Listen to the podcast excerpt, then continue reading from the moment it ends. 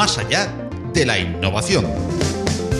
El espacio sonoro de Open Expo Europe para estar al día de la innovación tecnológica abierta. Más allá de la innovación.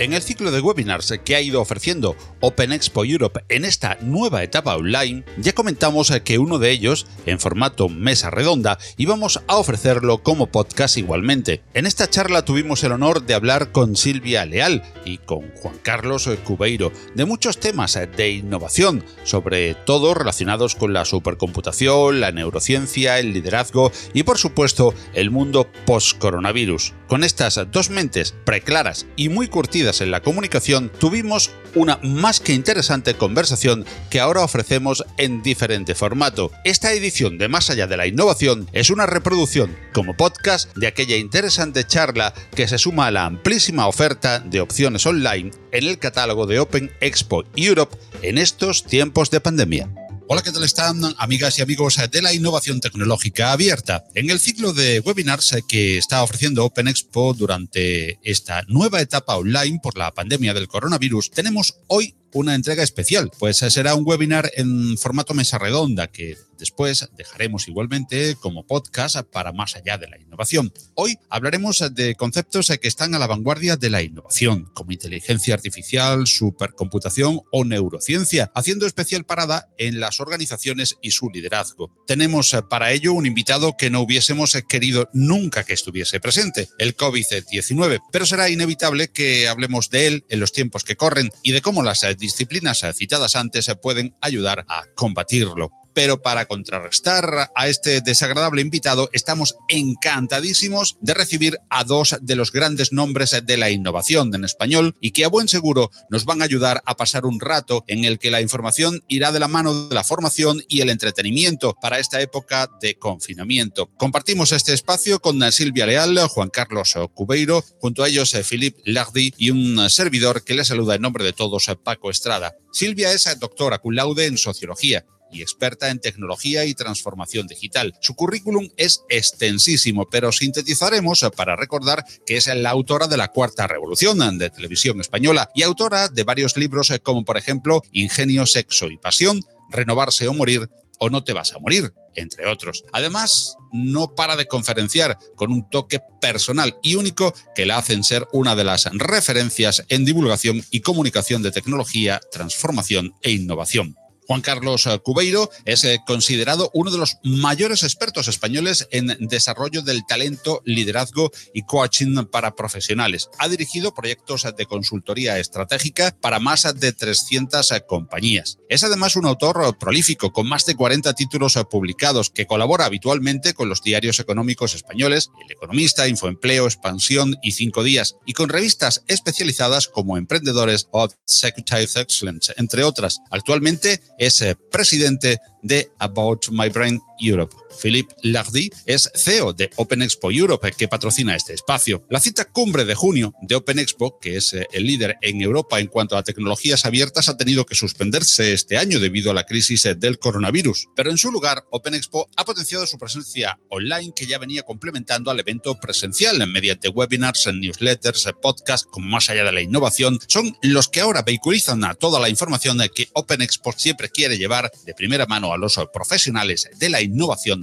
tecnológica abierta. Si los oyentes quieren formular preguntas a nuestros contertulios, en la parte final del espacio habrá un tiempo para ello, que nos enriquecerá a todos sin duda. Por ello, animamos a que nos formuléis las cuestiones en formato de audio al canal de Telegram de Open Expo Europe, que se puede ver en la parte inferior de cada slide o cada diapositiva que ilustra esta charla. Animamos a esa participación que a buen seguro va a hacer más participativa la mesa redonda y de las eh, que aprenderemos a todas y todos. Recuerda que en formato audio y en el canal de Telegram Open Expo Europe. Y saludamos ya a Philippe Lardy, CEO de Open Expo, que nos introduce a nuestros invitados. Hola Philippe, ¿cómo estás?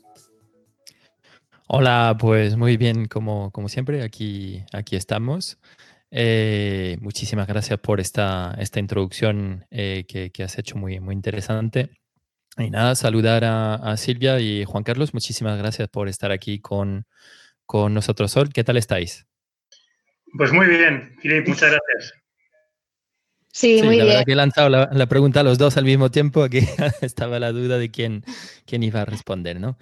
Eh, pues nada, sí, los dos, pero tenía la duda de si al mismo tiempo. Eh, pues nada, antes de, ir allí de, lleno, pues eh, quería pues comentaros unas iniciativas que ya llevamos trabajando desde el podcast Más allá de la innovación dentro de la sección de innovación a contrarreloj que pues empezamos hace casi cinco, cinco semanas. Lo primero de todos es hablaros de inteligencia artificial y pues un sistema de inteligencia artificial fue el primero en alertar el coronavirus en, en Wuhan, ¿no? Eh, esto es lo que, lo que comentan. Estamos viendo que cada vez más la inteligencia artificial coge eh, más y más protagonismo y eh, pues este algoritmo ha sido capaz de, detectarlo y de poder ver que, potencialmente había algo, algo grave por allí. También vimos que una inteligencia artificial, en este caso española, era capaz al principio y todavía de acelerar el diagnóstico del coronavirus. Eh, que que es la empresa española de Valencia, utiliza la tecnología para la detección de patologías con imágenes médicas para crear un primer streaming, screening, perdón, no streaming como estamos haciendo ahora, del coronavirus eh, que puede eh, ayudar a priorizar las hospitalizaciones a través del, del tag. En el ámbito de la supercomputación, eh, pues todos los superordenadores del mundo están trabajando eh, pues a tope para investigar y ayudar en el procesamiento de datos para eh, investigar sobre enfermedades y entre ellas el, coronavirus. tenemos el ejemplo de IBM Summit, la supercomputadora de, IBM, que está haciendo muchísimos cálculos ahora mismo en este, en este sentido. A nivel de España, a nivel local, pues tenemos eh, el BCS, el Barcelona Supercomputing Center, también que está ayudando a hacer cálculos en este sentido. Y eh, no podía no hablaros de una iniciativa que se llama Folding Atom, que eh, pues ahora mismo es más potente, según comentan, que las siete supercomputadoras más potentes del mundo. esto pues gracias a la colaboración de cada uno de nosotros aportando eh, potencia de, cálculo de nuestros ordenadores, de nuestras tarjetas gráficas y entre ellas, pues Nvidia eh, lo que hizo compartió eh, pues esta noticia, esta iniciativa de Folding at Home para incentivar a los gamers, a los mineros a aportar pues su potencia de cálculo. Así que esto es todo para esta primera parte de, de iniciativas eh, pues en el ámbito, en este caso, de inteligencia artificial y supercomputación. Bueno, y tal como nos ha dicho Phil en esta mm, introducción sobre inteligencia artificial, hay múltiples iniciativas de lucha contra este maldito coronavirus eh, que nos tiene pues eh, preocupadísimos a todos. Y Silvia, Quería preguntarte a ti en primer lugar, como comunicadora sobre el tema, eh, ¿podrías de forma resumida comentarnos cómo la inteligencia artificial nos ayuda en esta pandemia y ¿Será más fuerte nuestra relación con esta inteligencia artificial, que ya conocemos también por sus eh, siglas AI o IA en inglés o en castellano, como queramos decirlo, en, en este mundo post-COVID que nos espera? Pues hola a todos y gracias por haberme invitado hoy a este webinar. Tengo que empezar eh, aclarando ¿no? Eh, respecto a lo que comentaba Felipe, que he tenido la suerte de participar en la Cuarta Revolución en una de las entrevistas ¿no? con Alfonso Valencia, que es la persona que de hecho en el Mare Nostrum en Barcelona está liderando el proyecto para conseguir una vacuna o un medicamento que funcione contra el coronavirus, ¿no? Entonces, ¿esto cómo funciona? Porque he tenido la suerte que además me lo contasen en primera mano. Pues ellos, cuando tenían, en este caso, estaban trabajando sobre el SIDA, cuando fui a visitarles, ellos son capaces con la estructura genética de hacer una simulación tridimensional de cómo sería la lucha de este fármaco, esta molécula, contra el virus, ¿no? ¿Cuál sería la reacción de distintos fármacos, moléculas, distintas simulaciones de atacar el virus y cuál podría acabar con él. Esto no es algo nuevo, de hecho hay un medicamento que es el DSP-1181, por si alguien quiere mirar en, en Internet y profundizar sobre cómo funciona esta tecnología, que lo que hace este medicamento es para personas con trastornos obsesivos compulsivos, estaba ya en fase de experimentación, acababa de entrar y lo que hace es precisamente eso, es el primer medicamento que ha salido a la experimentación y que pronto estará en el mercado si todo va bien, que seguramente sí, y que ha sido desarrollado íntegramente con la tecnología. Es decir, esto era una realidad, una realidad, bueno, pues muy reciente y lo que va a suceder después de esto es que se quedará con nosotros para siempre porque cuando los hábitos cambian y las costumbres, ¿no? Demuestran que, oye, quizás utilizando la tecnología, pues las cosas se puedan hacer de una manera mejor y más eficiente. No solamente nos hemos sumado al comercio online, que estos días está desatado, sino también la manera de investigar, yo creo que se va a hacer también mucho, mucho, mucho más digital. Interesante, mm, sin duda. Vamos a intentar eh, ahora. Parece que tenemos un pequeño problema en la en, en las slides eh, que estamos eh, mostrando mientras hacemos estas, eh, estas cuestiones, vamos a intentar ahora aclarar algunos conceptos también más que interesantes, como nos ha comentado Silvia Leal, en esta lucha contra el coronavirus y que se está librando pues, en, nuestro país y, en todo el mundo. Juan Carlos, me gustaría preguntarte a ti, darte las buenas tardes, que no lo he hecho antes ni a Silvia ni a Juan Carlos por la, por la premura, ya que saludó Filip, eh, quizás la, inteligencia artificial nos es más familiar, quizás solo de nombre, ¿eh? no es que estemos tampoco tan acostumbrados al concepto, pero la neurociencia eh, nos es más desconocida, quizás. ¿Podrías explicarnos qué es esto de la neurociencia a nivel divulgativo, lógicamente? Muy buenas tardes, Paco. Muchísimas gracias. Pues sí, bueno, el, efectivamente mi campo no es tanto el, la IA o AI, como antes decías, sino más bien la neurociencia y sobre todo la parte de neurociencia ligada al liderazgo. El neuroliderazgo básicamente es el aprovechamiento del conocimiento científico de qué está funcionando nuestro cerebro. Ahora disponemos de tecnologías para conocer muy bien cuando pensamos qué es realmente lo que ocurre y bueno, pues se trata de eso básicamente. Yo creo que la inteligencia artificial, lo estamos viendo en estos días de confinamiento, es una magnífica realidad, ya no solo promesa. Eh, corremos el riesgo de que sea una un exceso de promesa porque es utilísima el manejo de los datos, evidentemente. Utilizamos palabras como el aprendizaje y, bueno, y ahora lo que tenemos que tener en cuenta es que los datos y el conocimiento siempre se tienen que complementar con la parte humana y la parte humana eh, pues tiene que, tenemos que llevarla directamente al liderazgo. El liderazgo es criterio y el liderazgo es pues tener en cuenta, digamos, cómo podemos decidir. Eso de momento desde la creatividad, eh, pues tenemos que básicamente considerar que, el ser humano tiene más peso, más valor que nunca. Por tanto, cuanta más tecnología, más humanismo, como me gusta decir, y la neurociencia es eso, saber cómo optimizar nuestro cerebro, hacerlo brain friendly, desde hábitos de dirección, desde hábitos de relación y desde hábitos de cuidado. Y de todo eso me gustaría que debatiéramos hoy a lo largo de la tarde.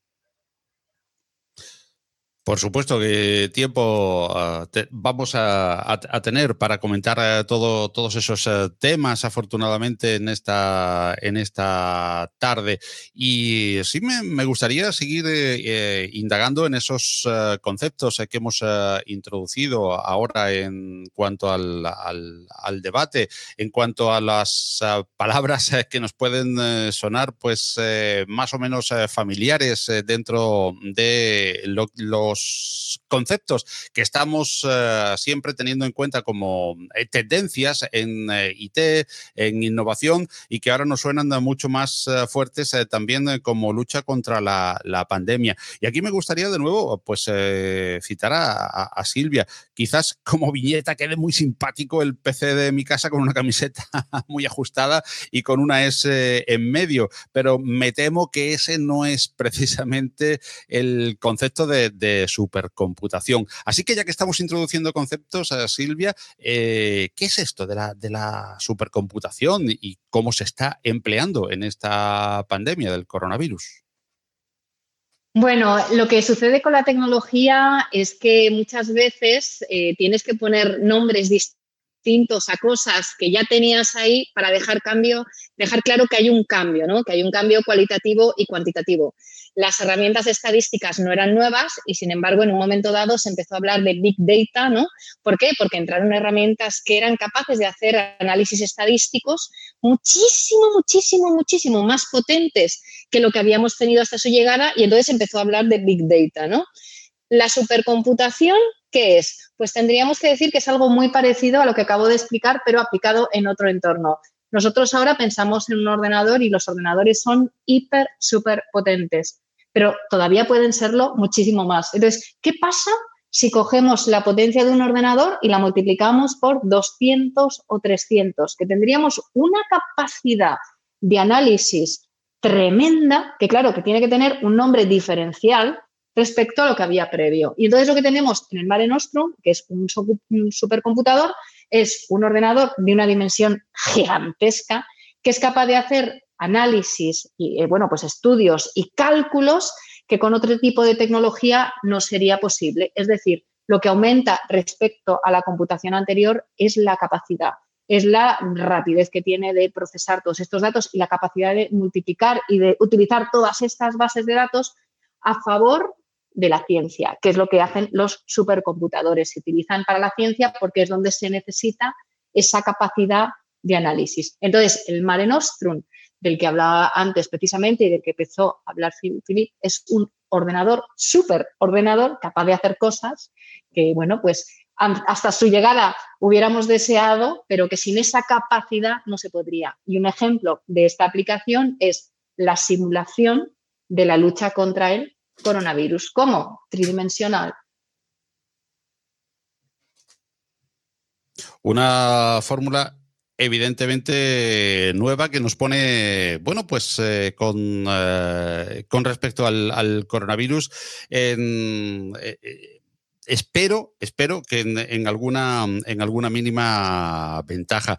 Eh, que quería seguir introduciendo conceptos eh, de los que estamos eh, hablando y comentando antes de, empezar, digamos, a, debatir muchos de, ellos.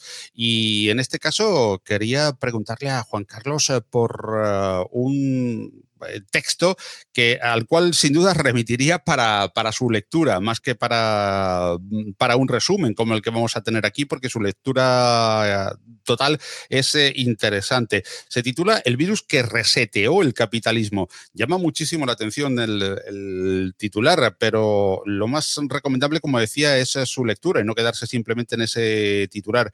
Pero creo que no voy a resistir la tentación de, de pedirle un pequeño resumen sobre este interesantísimo texto y su punto de vista. ¿Por qué ese reseteo del capitalismo, Juan Carlos? ¿El, talentismo de verdad que podría ser una realidad?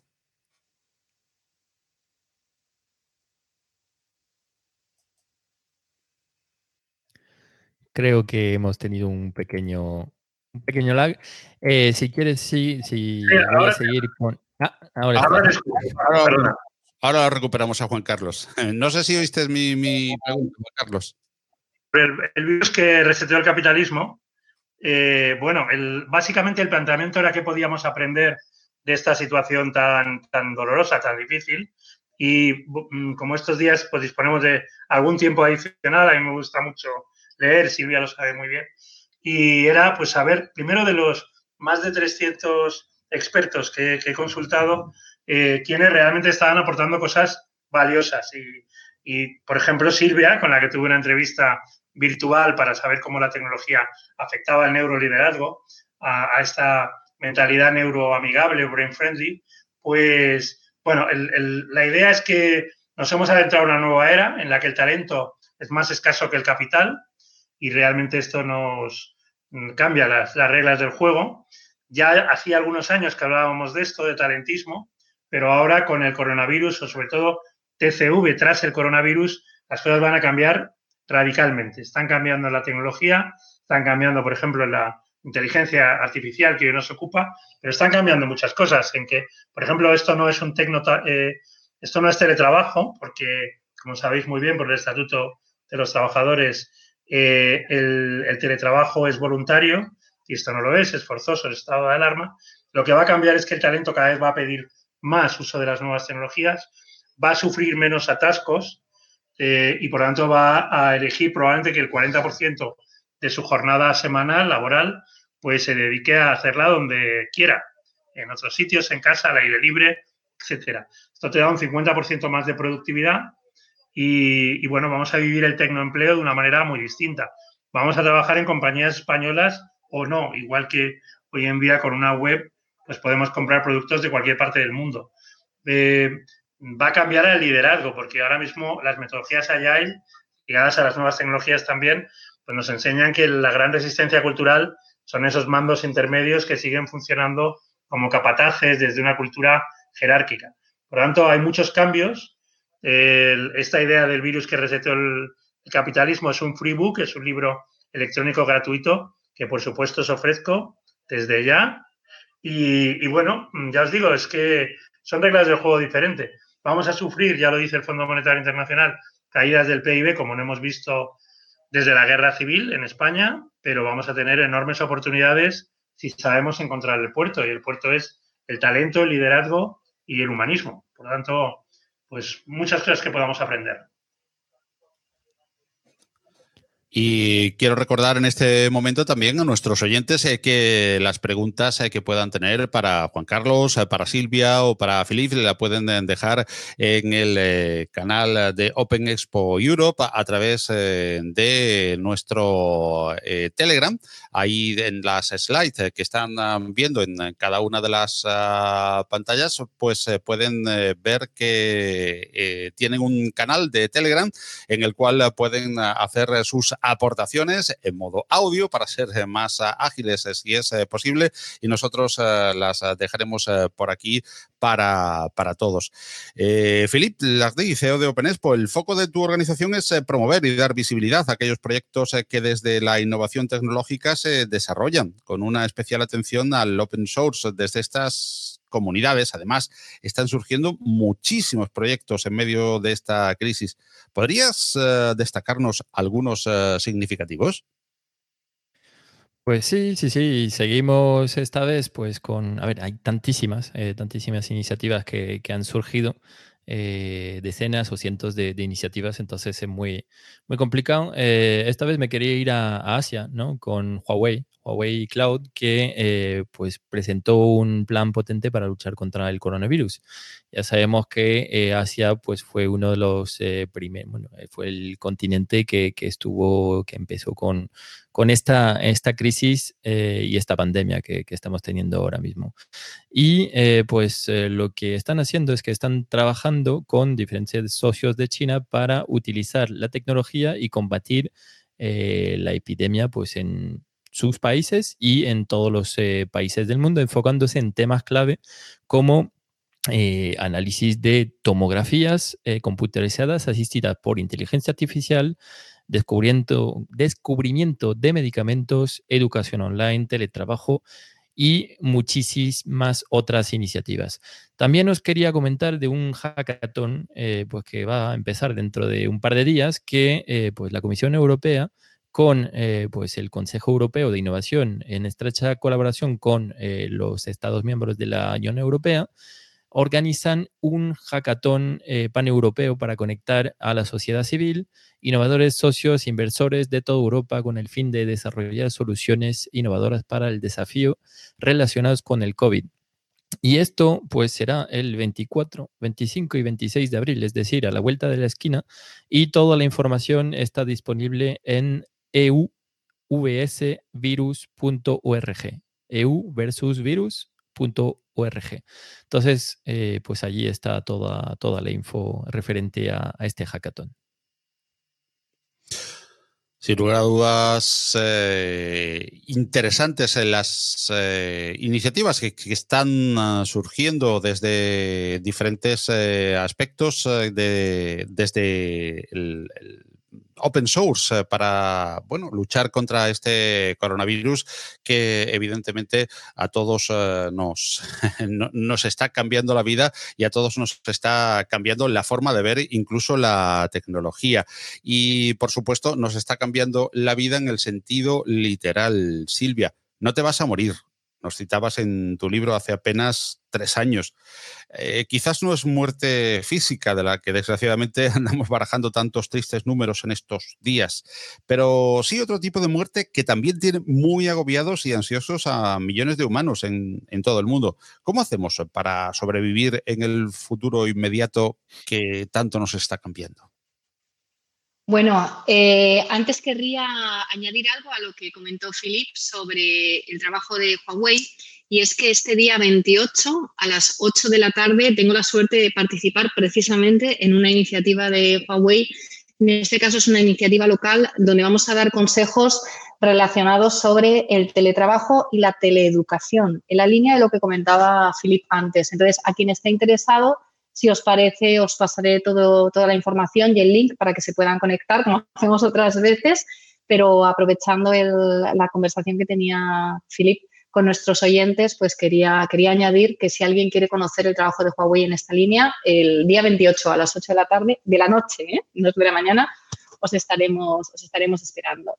Y hablando de cómo nos va a cambiar la vida y el no te vas a morir, yo lo primero que quisiera poner encima de la mesa es la suerte que tenemos de vivir esto con tanta tecnología. Y yo creo que para esto hace falta pensar en lo que vivieron, bueno, pues las personas, ¿no? Nuestros, nuestros antepasados.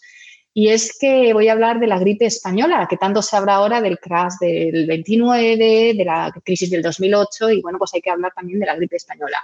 Una gripe, bueno, que empezó no en España, pero bueno, fuimos los primeros que empezamos a hablar de ello en los medios de comunicación, que se llevó a nada más y nada menos, que se dice rápido, 50 millones de personas. 50 millones en ese momento en el que la población era mucho menor, ¿no? Nosotros que estamos hablando en estos momentos de 200 y pico mil personas, ¿no?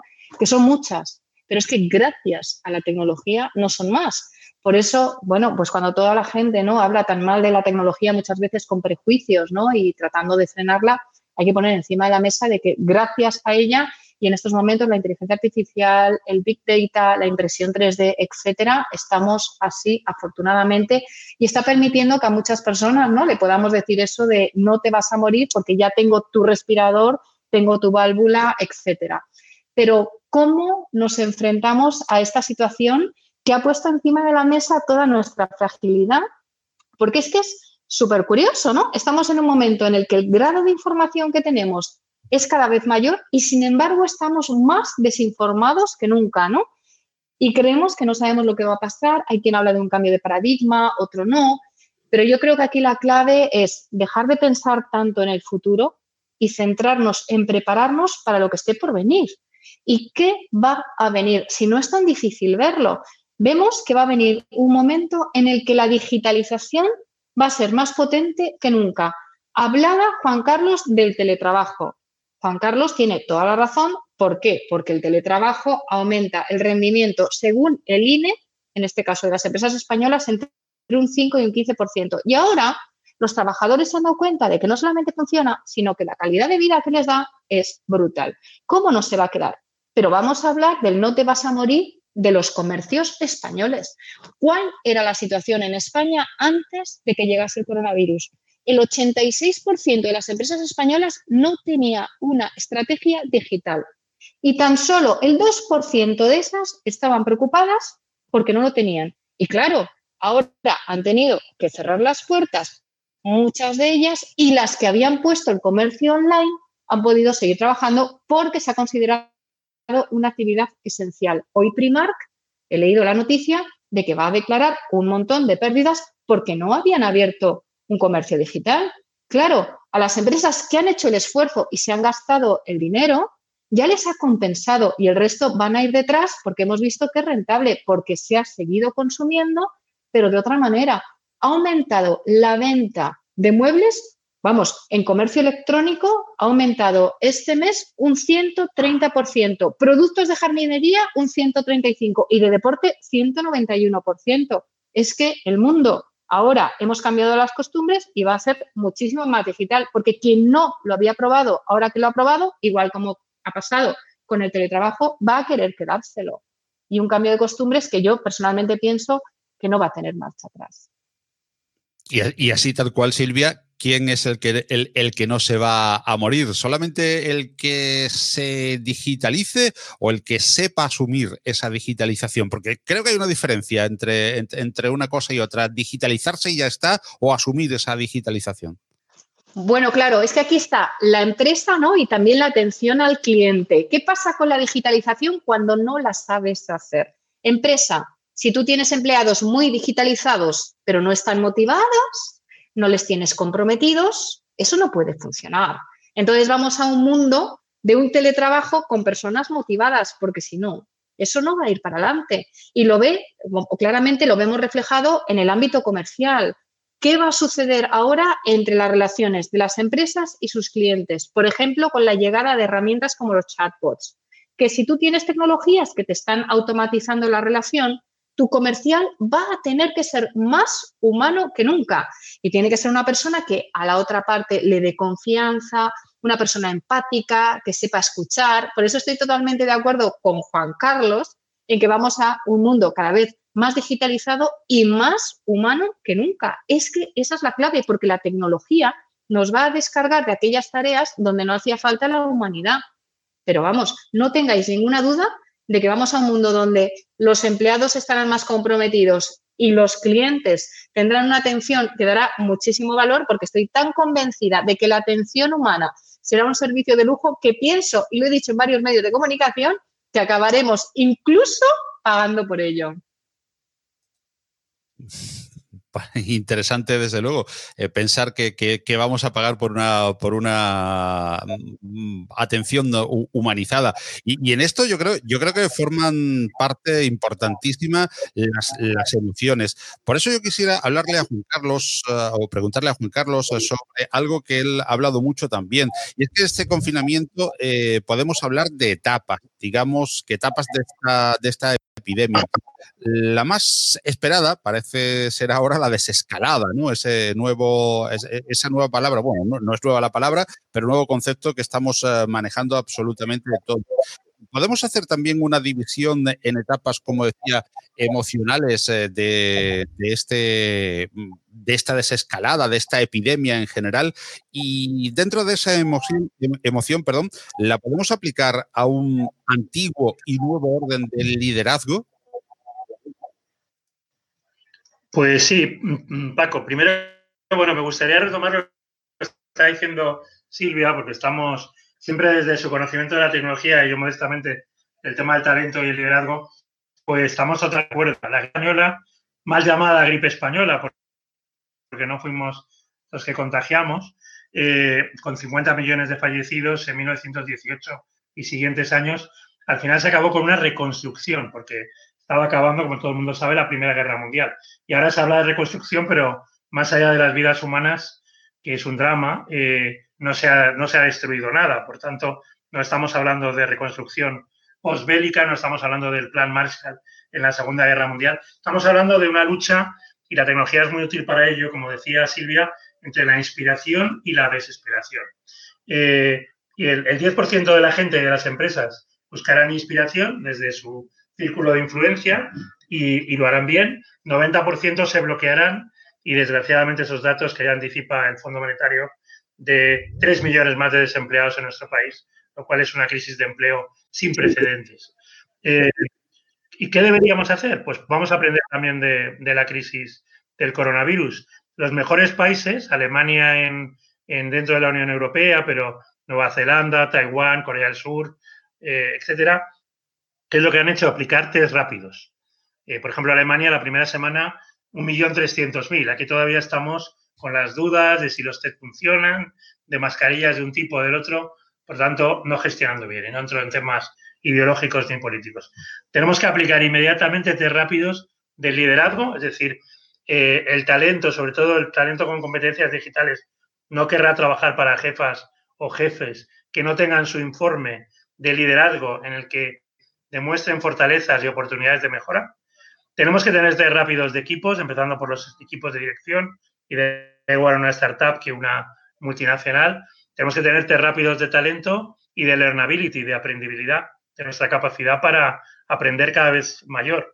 Y luego, ligado a lo que preguntabas, Paco, estos días Ipsos citando fuentes de su filial china, Ipsos eh, China, donde parece que ya han salido, al menos de la primera ola del coronavirus, pues habla de las etapas de fases emocionales que, bueno, están ligadas a las etapas del duelo de Kubler-Ross, Elizabeth Kubler-Ross, y ella eh, a Freud y toda la literatura psicológica y psicoanalítica, en el sentido de cuando se cumple un duelo, hay una serie de fases iniciales de tristeza, de ira, etcétera.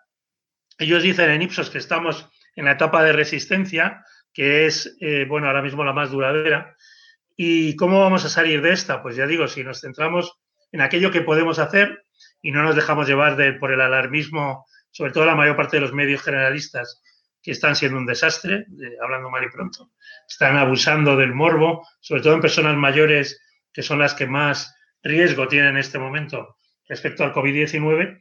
Bueno, pues si nos centramos en eso, en, en liderazgo, que es inspirar, es integrar, como estaba diciendo Silvia, en colaboración, es utilizar la imaginación y la intuición, y por lo tanto aquellas cosas que se complementan a la tecnología, pues saldremos adelante. Somos un país, lo dicen los investigadores, enormemente resiliente, pero tenemos que creérnoslo. Si no nos lo creemos, si nos engañamos, vamos a tener un problema más que serio, o ya lo estamos teniendo.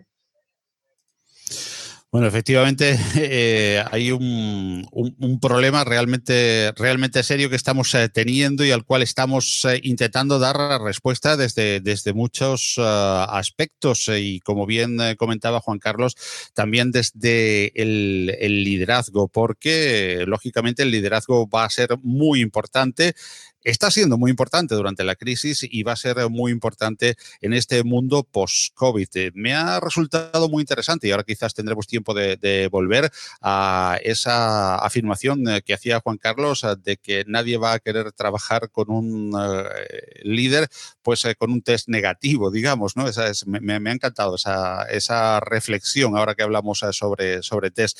Pero mm, dentro de un momentito volveremos a ello. Ahora vamos a recordar a nuestros oyentes que pueden hacer eh, preguntas, eh, probablemente y seguramente muchísimos más, muchísimo más interesantes de las que yo estoy haciendo, con eh, muchísimas más inquietudes a nuestros invitados, a Juan Carlos Cubeiro, Silvia Leal o Philippe Lardy, a través de ese canal de Telegram que pueden ver en el fondo del, del slide. Es un canal de Telegram, Open Expo Europe en Telegram, como decíamos, repito, en el que pueden dejarnos sus preguntas, preferentemente para agilizar en eh, modo audio. Es muy fácil, pues grabar la pregunta, no tienen eh, ni que entretenerse en, redactarla en modo texto y nosotros la pasaremos eh, aquí para que amablemente Juan Carlos, Silvia o Filipe puedan contestarnos.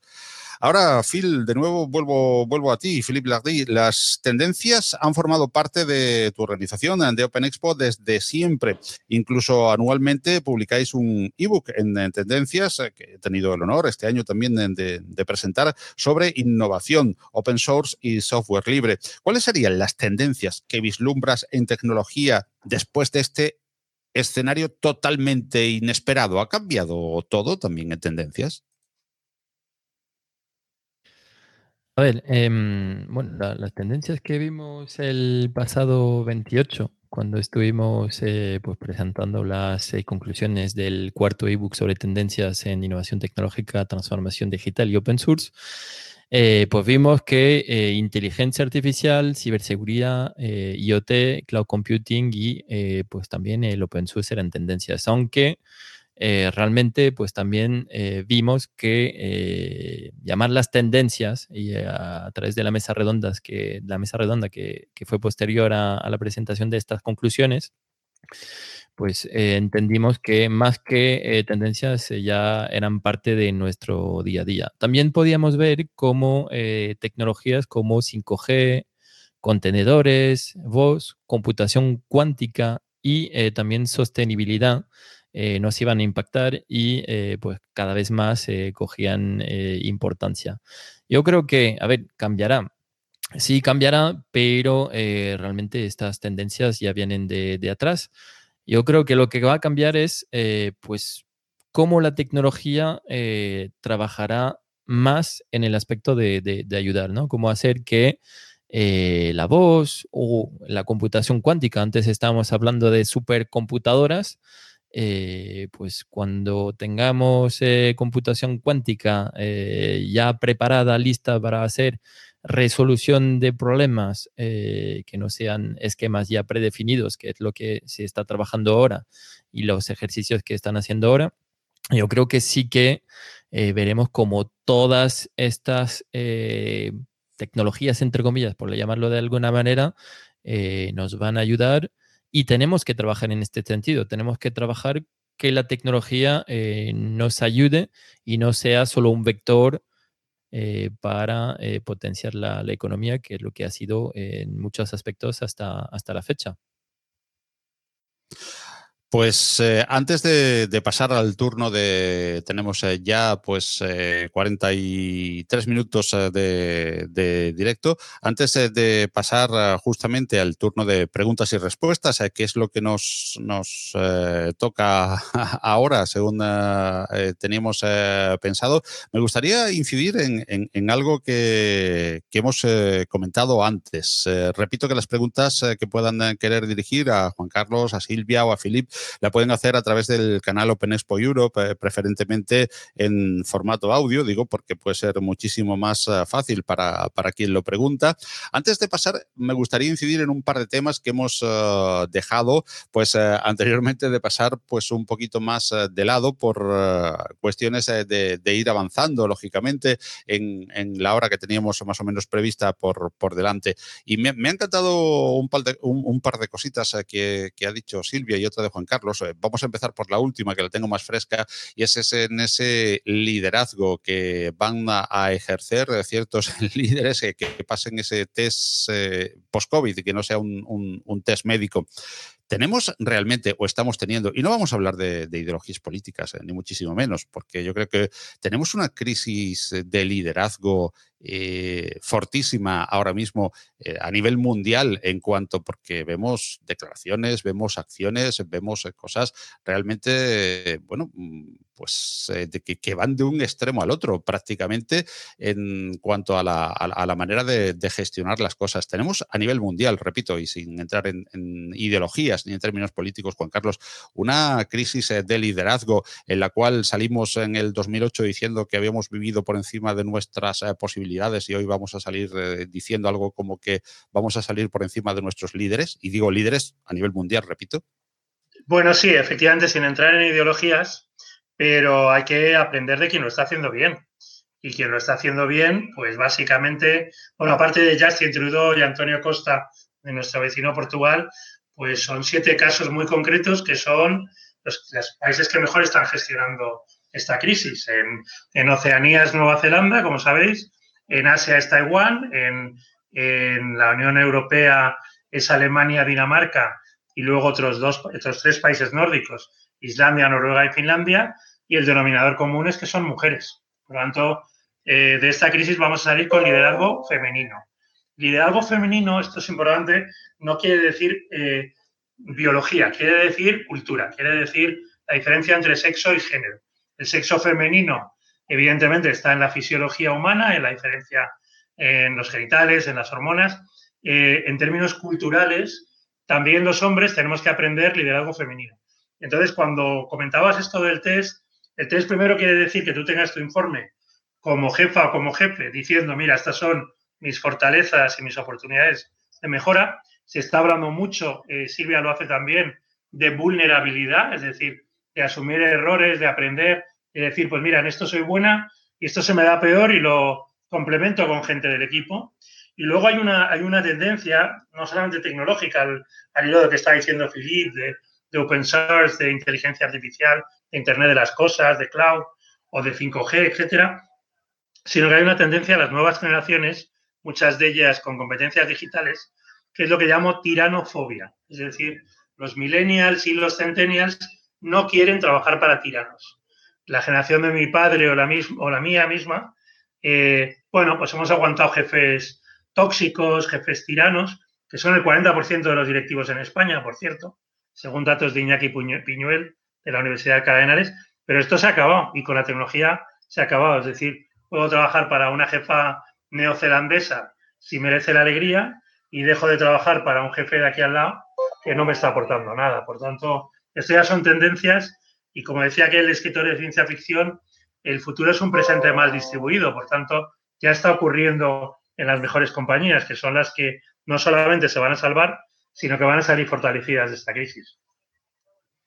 Y antes de pasar a la primera de las eh, preguntas, me quedaba, como decía, para Silvia y hablando y, enlazando con eh, lo que comentaba Philippe Lardy sobre tendencias. Hace muy poquito estuvimos en Más allá de la innovación compartiendo una serie de tendencias digamos que más que tecnológicas, simple y llanamente, curiosas que van a traer eh, o, que va a traer también la tecnología de, la mano. Silvia, no sé si lo recuerdas que nos reíamos mucho con alguna de ellas en un momento en el que el COVID quizás no golpeaba tanto y era diferente o era particular hablar de esas ah, tendencias.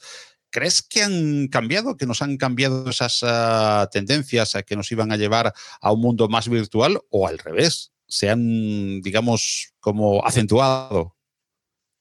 Yo, vamos, tengo clarísimo que todo esto se ha acentuado y fíjate, tengo la suerte de ser embajadora recientemente nombrada de cibervoluntarios y las personas que, por ejemplo, no habían tenido nunca la posibilidad de comprar por Internet porque, bueno, no les daban ¿no? las competencias y alguien puede decir, pero ¿cómo alguien no sabe comprar por Internet? Bueno, esta semana he leído un informe de UGT que dice que el 20% de los trabajadores españoles no saben mandar un email. O sea, eso no me lo estoy inventando, las estadísticas están ahí y no estoy exagerando en absoluto para hablar de tendencias. Esta, vamos, esto que está pasando ahora, el coronavirus, ha hecho que muchas de estas personas se hayan visto obligadas a conectarse a la tecnología. Bueno, hay muchas personas mayores que han tenido que utilizar el comercio electrónico para comprar y han visto que efectivamente, efectivamente esto funciona. Y yo creo que las tendencias que estuvimos viendo son las correctas, pero que la velocidad se va a acelerar. Y fíjate lo que te digo, por la cuenta que nos trae, porque quiero recordar un dato de la OCDE sobre España que recientemente decían, si España aumenta la digitalización un 10%, que no es tanto, aumentaría el PIB un 3,2 y vendrían 250.000 empleos. ¿Qué es lo que nos hace falta? Porque estamos ahora mismo en un momento de recesión y cuando todo esto se empiece a estabilizar, veremos cómo viene la famosa V, que la situación que tenemos ahora se está asimilando a lo que sería un problema económico derivado de una catástrofe natural, que no va a ser una V, porque bueno, ya estamos viendo que determinadas decisiones están haciendo ¿no? que se vaya a aplanar, pero es que sí que nos viene un momento de recuperación que dicen que a lo mejor probablemente para el año que viene hayamos recuperado ya un 4, un 5% de la pérdida, ¿no? En el año 2021. Entonces, si metiéramos la digitalización, tendríamos lo que nos falta. Entonces, yo estoy convencida de que entre lo que será la inercia propia de la recuperación global, en la que entraremos también, y la digitalización, pronto podríamos volver a la senda en la que estábamos. No va a ser fácil, no quiero pasar medio optimista, pero la digitalización, este 3,2% como país, qué bien nos tendría para recuperar esta pérdida del PIB. ¿eh? Y está ahí el dato de la OCDE, lo podéis buscar en Internet. Entonces yo creo que es el momento de, tomárselo muy en serio. Y tan en serio, porque no hablamos de ninguna barbaridad, dices el 3,2. sí, un aumento de la digitalización. Sí, sí, un 3,2. Y ponéis los datos de la OCDE y os aparece. Entonces, es que no podemos dejar que escape. ¿Qué es lo que pasa? Que estamos relajados, creciendo. No, no, mira, de relajarse nada. A, mí me encanta el optimismo de Silvia, lo comparto. Las personas optimistas viven o vivimos 12 años más, pero la cosa es bastante más complicada que esta, Paco, ¿sabes? Porque, a ver, el tema del 3,2 es si tuviéramos personas con competencias digitales. El problema es que España ha pasado en los últimos 18 meses hasta el mes de marzo, ahora está peor, de una escasez de talento del 24% mm. en 2019 a una escasez, se anunciaba en Davos, la tercera semana de enero del 41%. Del 41, es verdad. Penuria de talento. Es decir, en todo caso tendríamos personas de otras partes del mundo con competencias digitales que vivirían aquí maravillosamente porque somos, según Bloomberg, el país más saludable del planeta. No el país con la mejor sanidad, como hemos descubierto, sí probablemente con el mejor talento sanitario, gente esforzada, pero el país más saludable del planeta y por tanto ese 3,2 sería nutrir que está muy bien, a personas de otros países. Eh, eh, con esta escasez de talento mm, mm, tenemos un problema, como decía antes, de calidad directiva. Yo soy una persona optimista, quiero que, que afrontemos la situación. Un problema de mercado de trabajo, según los datos del Foro Económico Mundial, somos el país 61, cuando deberíamos estar entre las primeras 15 economías en mercado laboral. Tenemos un mercado muy rígido y corremos el riesgo de que sea aún más rígido con toda la buena voluntad del mundo. Y luego tenemos un doble problema y que nos hace estar en posiciones entre el 60 y el 70 sobre 204 países, cuando deberíamos estar en el top 20, que es un problema de educación. La educación española se ha quedado muy obsoleta y aunque ahora se ha hecho un esfuerzo tecnológico también, pues cuentan madres que a lo mejor hay que esperar tres cuartos de hora para que bajen los apuntes y cosas de estas. Tú lo sabes bien, Silvia, como madre. Y, un y somos el país 69, 69 en meritocracia. Somos un país con pymes pues que no seleccionan bien, que no promocionan bien, que tienen pseudo nepotismo, que pues que los familiares no diferencian muchas veces el ser propietario de la gestión. Tenemos muchísima, muchísima labor que hacer aprovechando la tecnología, pero de nuevo reivindicando el liderazgo. Es decir, si nos ponemos las pilas, somos un país apasionado. Hemos hecho la mejor transición democrática de la historia a mediados de los 70, pero como nos como utilicemos términos como estas de desescalada, como si fuera esto, pues eso, que estás bajando de la montaña alegremente cuando la gente muere más, lo sabéis muy bien, yo lo sé por mi amigo Sebastián Álvaro, muere, muere más la gente cuando está bajando de la montaña que cuando está subiendo, pues tendremos una V más parecida al símbolo de Nike, a, la Swoosh, que es una bajada abrupta y una subida muy difícil de, de ascender, ¿no? Yo querría añadir una cosa relacionada con el tema del talento que desafortunadamente es verdad. De hecho, el, informe que lo mide en España es el índice DESI y francamente salimos de una manera preocupante. Pero quería compartir el caso de una buena amiga que se llama Miriam Barajas, a quien podéis contactar por LinkedIn porque os voy a contar su historia. Porque efectivamente Juan Carlos decía que en España nos falta talento y es cierto, pero ojo, que es que no estamos hablando de formaciones tan complejas y estamos hablando tampoco de, no estamos hablando de empleos que no podamos asumir nosotros si nos ponemos las pilas. Fijaros, conocí a Miriam en abril en una conferencia que di en Tres Cantos y estuve hablando del futuro del trabajo. Y entonces, cuando me escuchó, Miriam decidió que quería ser programadora, pero Miriam tenía algunos problemillas. Miriam era una persona que había estudiado turismo, mamá de cuatro niños, relativamente joven además, y que durante los últimos siete años había dedicado todo su tiempo a cuidarles. Y de repente, en abril, decide ser programadora. Bueno, pues ¿qué hizo Miriam? Yo le recomendé que buscase formación gratuita, a ser posible presencial y online, que tuviera una formación mixta, y lo hizo. Y me escribió en julio y me dijo, Silvia, ya he estudiado lo que me dijiste, ahora quiero ser programadora. Bueno, pues lo publicó en las redes sociales y la primera semana de septiembre Miriam ya tenía su primer trabajo. Pero es que no solamente eso, y lo puede confirmar ella, es que Miriam esa semana rechazó otro trabajo más y era finalista de otro empleo donde dijo ya que no iba a hacer la última entrevista. Miriam, hoy, poquito tiempo después, está estudiando inteligencia artificial y sus jefes están encantados con ella. Una mamá de cuatro hijos que había estudiado turismo y que empezó a estudiar tecnología en cursos gratuitos en mayo.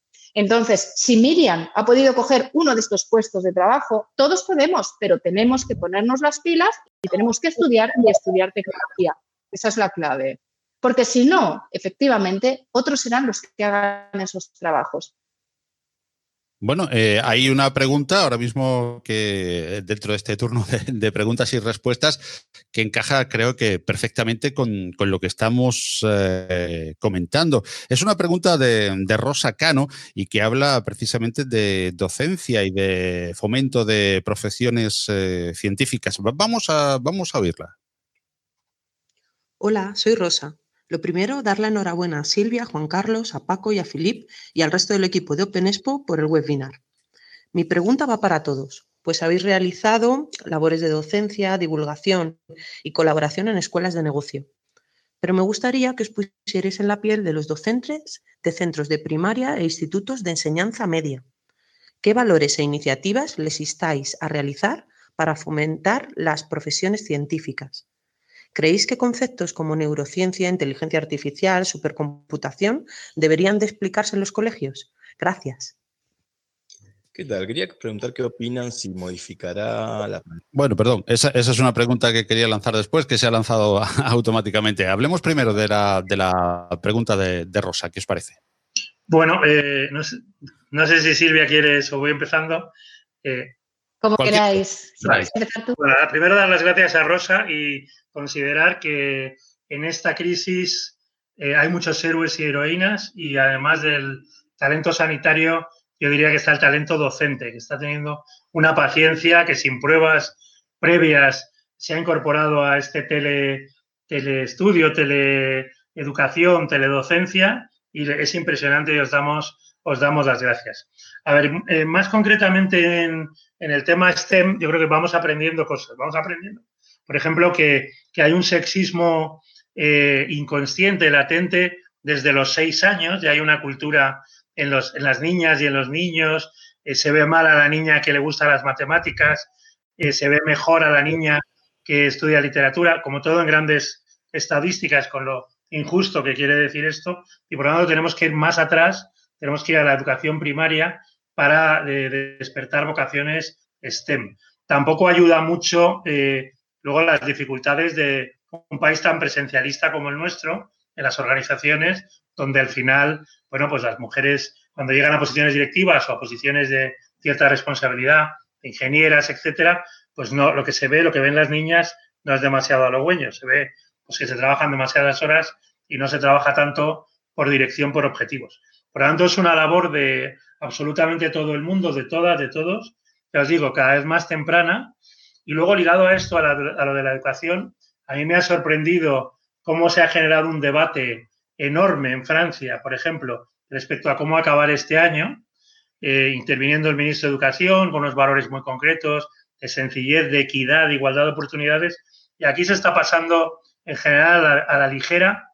Parece que nos importan más pues otras cosas, quién gana supervivientes y cosas de estas, siendo un poco irónico. Y cuando el tema es muy importante, la Rosa y las personas más involucradas en la educación sabéis muy bien que no se trata de sacar una calificación, una nota, sino de aprender y sobre todo pensar que si el rasero es el mismo para todo el mundo, pues tenemos pocos incentivos para las carreras STEM y en general para, para aprender en un país también desde los datos, hay Quijotes maravillosos, pero desde los datos donde tenemos los peores datos de ninis, de fracaso escolar de toda Europa. Por tanto, también ahí tenemos que hacer mucho.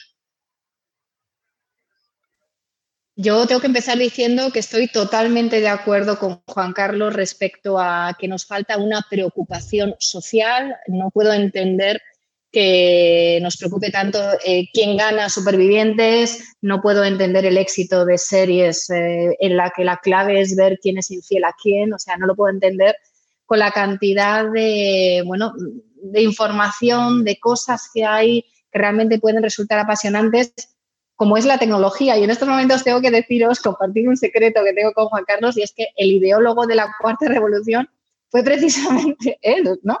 Que me presentó, me presentó de hecho a José María Irisari de, de ONZA y así lanzamos el proyecto, ¿no? En parte, bueno, convencida también, ¿no? Por, la necesidad de generar interés por la ciencia, la tecnología y tratar de cambiar cosas, ¿no? Como la educación, porque realmente tenemos un problema. Así que aprovecho, Juan Carlos, a darte, fíjate, las gracias en público por la idea que tuviste, el lío en el que me metiste, Juan Carlos. Muchísimas gracias. ¿Cuánto trabajo?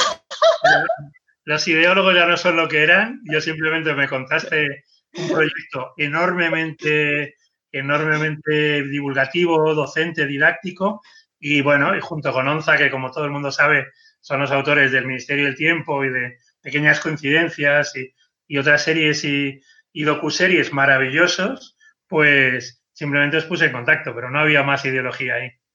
Sí, pero bueno, la verdad es que muchas gracias, aprovecho eso, a darte las gracias. Y respecto a cómo generar el interés ¿no? en los niños por la tecnología, todo depende de la edad, ¿no? Pero yo aquí compartiré cómo lo hago con mis hijos, ¿no? Entonces, yo a mis hijos no les explico lo que es una inteligencia artificial, lo que es un robot, pero lo tienen clarísimo. ¿Por qué? porque yo trato de que ellos entiendan lo que son las cosas usándolas. En mi casa se usa la realidad virtual, la inteligencia artificial para que aprendan matemáticas. Eh, cuando tengo que regalarles un muñeco, en concreto a ella, ¿no? Pues normalmente intento que sea un poquito robótico y bueno, lo tienen clarísimo. Entonces, ¿yo qué es lo que he intentado hacer?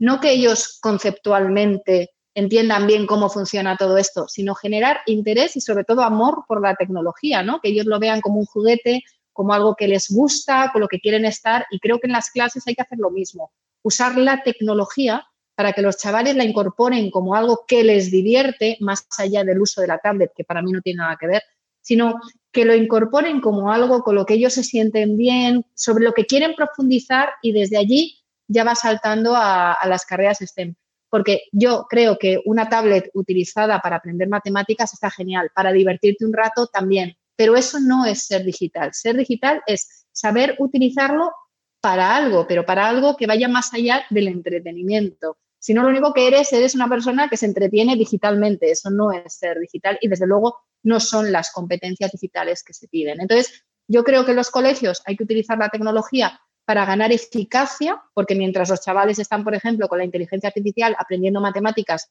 el profesor puede estar atendiendo al que se ha quedado retrasado, la eficacia y la atención individualizada la trae la tecnología y generar el amor, el amor por, por todos estos cambios y las tecnologías que vienen. Yo partiría de ahí muchísimos los temas que se abren de cada una de las respuestas. esto es lo mejor, por supuesto lo mejor, porque es, es, importante, y lo peor, no tener más tiempo como para profundizar en cada una, casi cada palabra que, Juan Carlos y, Silvia nos comentan, tiene, tiene para un tema. Y Martín Oliveira nos quiere también hacer llegar una pregunta. Son muchas las que van llegando. Filip, si te parece, ahora también damos paso a algunas en, modo texto. Y yo daría paso a la siguiente, que, que antes se nos coló un poquito principio de Martín Oliveira, que pregunta sobre patentes en innovación después de este, de este COVID o en el mundo post-COVID. ¿Qué tal? Quería preguntar qué opinan si modificará la pandemia eh, de alguna forma la percepción sobre la necesidad de patentes de innovación. Refiero al caso que sucedió de, eh, en Italia, de que mm, creo que se imprimieron mascarillas 3D o alguna pieza 3D de un ventilador, eh, respirador artificial eh, sin permiso de patente, y eso originó todo un, conflicto. No sé si conocen el caso y si piensan que puede haber una percepción diferente de, la, de, las patentes relacionadas con la salud o con la vida o con las cosas básicas de la humanidad pues cualquiera de los que de, contestar. Sí, adelante Silvia, ibas, a contestar. Lo que pasa es que como era la pregunta pregrabada no te, no te oigo, Martín. No pasa nada. Sí, es que he tenido mucho contacto estos días con los makers y os puedo contar el, caso en detalle. Todo empezó en Brescia, en una de las zonas más afectadas de, bueno, pues de Italia, ¿no? en este caso en Lombardía, y bueno, pues necesitaban un unas válvulas para unos respiradores, eran las válvulas. Y el proveedor dijo que no, no las podía hacer llegar porque sabéis que en algunos países, por ejemplo en Alemania, se ha prohibido exportar este tipo de material médico. Y entonces llamaron a los makers y pusieron ahí una impresora 3D y en una hora ¿eh? tenían todas las eh, válvulas que necesitaban, en una hora no, en varias horas tenían todas las válvulas que necesitaban, cada una de ellas por un coste menor a un euro, cuando una de estas válvulas cuesta, puede, puede costar varias decenas. ¿no? Entonces, ¿qué ha pasado? Aquí han pasado dos cosas. La primera, ¿eh? que efectivamente hubo una violación de patente, pero ojo, es que en estos momentos, ¿eh? a ver si el proveedor se confirma que no puede hacerlo llegar, a ver, o sea, si tiene sentido o no proceder a esto. De hecho, eh, si no me equivoco, es posible hacerlo. Y ha habido varios varias insinuaciones de que efectivamente no se podía hacer, pero rápidamente se han retirado y os hablo ahora de los eh, respiradores artificiales españoles. La clave aquí para mí no está tanto en la patente, sino en el hecho de que sabéis que los makers han hecho unos respiradores en 96 horas, ¿eh? por una décima parte del coste de un, un, respirador normal. ¿Qué quiere esto decir? Un respirador normal cuesta entre 17.000 euros y 30.000. Y unas personas frikis, poniéndose a trabajar en 96 horas, han hecho unos respiradores plenamente funcional, funcionales en un coste de una décima parte demostrando dos cosas. En primer lugar, que no era tan difícil hacerlo. ¿eh? Y lo segundo, que hay que cuestionarse si todo esto que compramos fuera no se podría hacer aquí con talento local y pagar muchísimo menos dinero. Entonces, ¿qué va a pasar con las patentes? Pues no lo sé y claramente creo que en el caso de Italia es que no había otra. O sea, la alternativa era que se muriera la gente del hospital y yo hubiera hecho exactamente lo mismo. Pero creo que todo esto debe llamarnos a pensar cuántas cosas estamos comprando con un precio 10 veces más alto ¿eh? del que debería de tener, y si no son 10 veces, 5 veces, 6 veces, 4 veces, y que se podrían producir aquí con talento local y que además ¿eh? son cosas que pueden resultar críticas para el país. Yo creo que esa es la, esa es la reflexión. Sí, yo simplemente quisiera, bueno, no es mucho mi tema, pero eh, una de las cosas que va a cambiar en este mundo post-coronavirus o en, esta, en este talentismo es el concepto de patente, el concepto de patente occidental, el concepto de patente heredero de Tomás Alba Edison, que presumía de muchísimas patentes, muchas de las cuales no eran suyas, se las habían contado o simplemente aprovechaba la ocasión. Y, bueno, la, compañía que creó, General Electric, fue el dominador durante décadas. Eh, estamos en un mundo completamente distinto. Estamos en un mundo en el que China y, Silvia lo sabe muy bien por Huawei, se ha contado antes, superó a Japón en 2010 y superará a Estados Unidos en, esta década que, está entrando, la tercera del, siglo XXI, con un concepto de patente muy diferente. Eh, si leemos a Kai Fu Lee, superpoderes de inteligencia artificial, eh, China está desarrollando mucho más de lo que hemos podido ver hasta ahora y, por tanto, como dice muy bien Silvia, habrá que buscar fórmulas más eficientes pero también esa idea de tengo la, la patente poderosa que impide a todos los demás hacer variantes, mm, creo que se va a quedar en esta generación, no va a sobrevivir a la siguiente. Em, había una pregunta para ti, eh, Juan Carlos. Bueno, más que pregunta, eh, mientras estabas ahí comentando y hablando de eh, virus que cambió el capitalismo, preguntaba Tony que dónde se podía conseguir. no sé si hay una solución fácil o lo colgamos luego posterior y en, el, en los comentarios. Bueno, es que reseteó, o sea, que lo dejó a cero. El ah, reseteo, sí, sí, sí. Eh, bueno, a ver, la idea yo creo que no es mía, lo de reset es de Financial Times, pero no lo ha ligado al capitalismo. Hay toda una mentalidad básicamente anglosajona de añoranza eh, y sobre todo porque Inglaterra, pero sobre todo más los Estados Unidos, no han conocido otra cosa que capitalismo. Eh, un país como el nuestro, tan antiguo, ha conocido feudalismo, ha conocido capitalismo, ha conocido sociedad agraria y, conocerá talentismo. Por tanto, el capitalismo es una etapa histórica de 500 años donde el capital es lo más valioso. Eh, un señor llamado Richard Nixon en el año 72 se cargó los acuerdos de Bretton Woods eh, y la conversión del capital en oro y entonces pues se ha lanzado capital hasta el punto que ahora no sabemos si el capital en el planeta es 11, 12, 15 veces el PIB mundial. y además que se pretende una salida como condición necesaria, no suficiente, del Banco Central Europeo, del Banco de la Reserva Federal, de inyectar aún más capital, con lo cual el capital, cuanto más haya en los mercados, menos vale, porque no será escaso. El talento es lo más escaso y cada vez lo será más. Y además, gracias a la tecnología y a todas las tendencias que tú decías, Filip, pues cada vez va a ser más valioso porque se va a multiplicar. Por lo tanto, bueno, esa es la primera parte de la pregunta y a través, evidentemente, de Open Expo es un freebook, es decir, está en electrónico como gratuito. No pretende, no sé si se colgará en fnac.com o en alguna plataforma similar a un precio menor de un euro y todo lo recaudado a ONGs que luchan contra el coronavirus. Pero la pretensión no es ni ser un bestseller ni ganar dinero. Los textos hay que compartirlos, aprender de ellos y luego trabajar juntos. Ok, muchas, muchísimas gracias. Que voy a aprovechar en hacer la última pregunta que, va para Silvia, aunque hay muchas más, pero por tiempo eh, va, muy limitado. Eh, y luego pues eh, ya te tienes que ir, Silvia. Así que... Sí, hay cuantos dejar que tengo otra cosa. Sí, sí, sí, no, no te preocupes. Que entonces preguntaban pues en el grupo de Telegram sobre los aspectos legislativos y sobre todo éticos que se están abriendo con eh, la aplicación de la, inteligencia artificial. Sí, entiendo que se refieren al control de los datos, ¿no? Bueno, pues, pues no, no, lo sé. A los aspectos éticos. Sí, yo me imagino que aquí la preocupación viene por si nos van a controlar o no nos van a controlar, ¿no?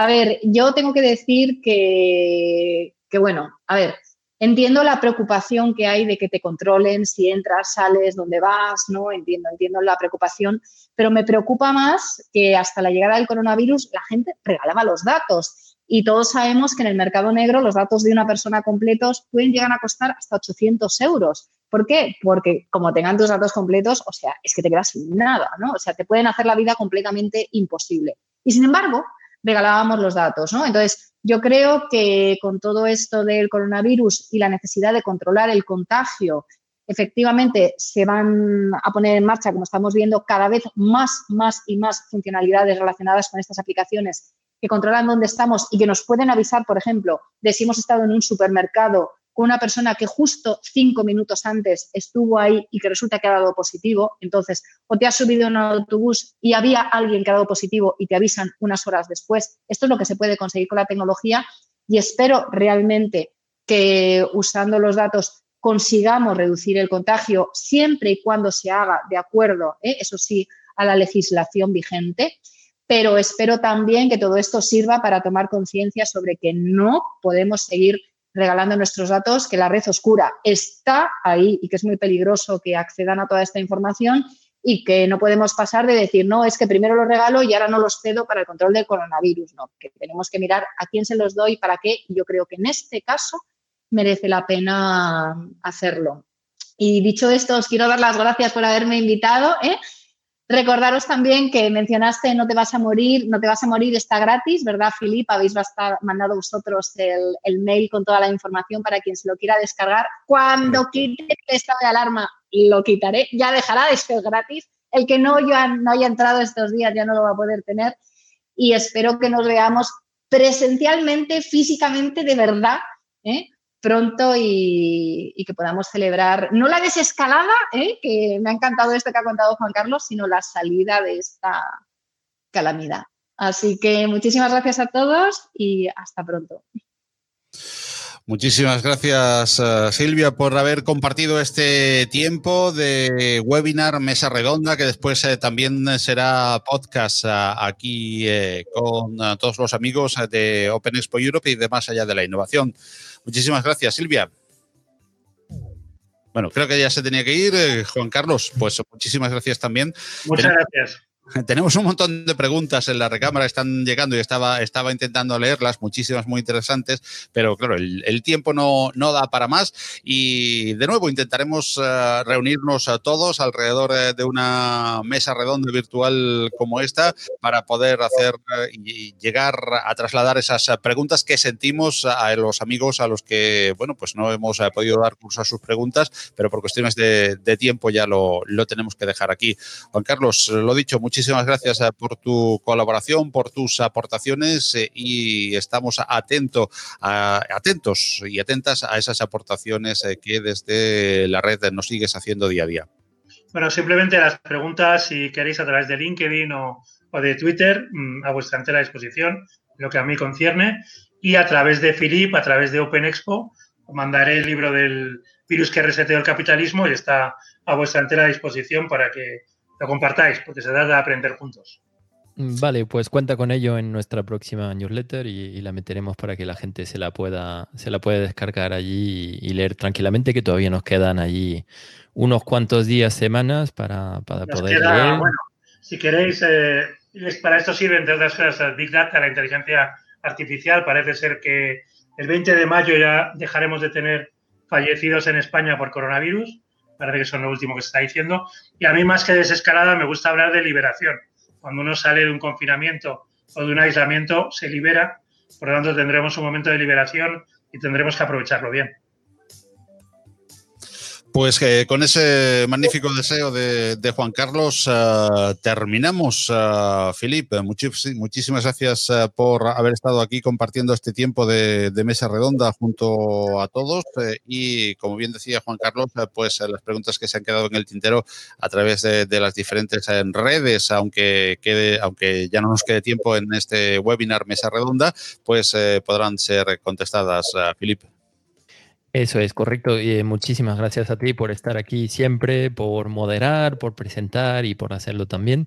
Y, bueno, y, si queréis seguir escuchando, escuchándonos, eh, podéis hacerlo a través de más allá de la innovación.com, eh, donde ya hemos publicado más de, 40 podcasts sobre muchísimas temáticas de innovación, con la última sección pues, de innovación a, a contrarreloj, como comentaba al inicio de, de este webinar y eh, pues poder seguirnos y si os ha gustado este, este directo, eh, no dudéis en compartirlo, difundirlo o, o, lo que sea. Así que yo también estoy aquí, eh, pues si tenéis preguntas, a través de Telegram, a través de LinkedIn, a través de Twitter, a través de My Public Inbox, en todos los canales que queráis. Así que muchísimas gracias a todos, muchísimas gracias Juan Carlos. Muchísimas gracias a Silvia, que ya no nos escucha, pero, pero allí estará. Y, muchísimas gracias a, a todos los que estáis allí escuchándonos hoy.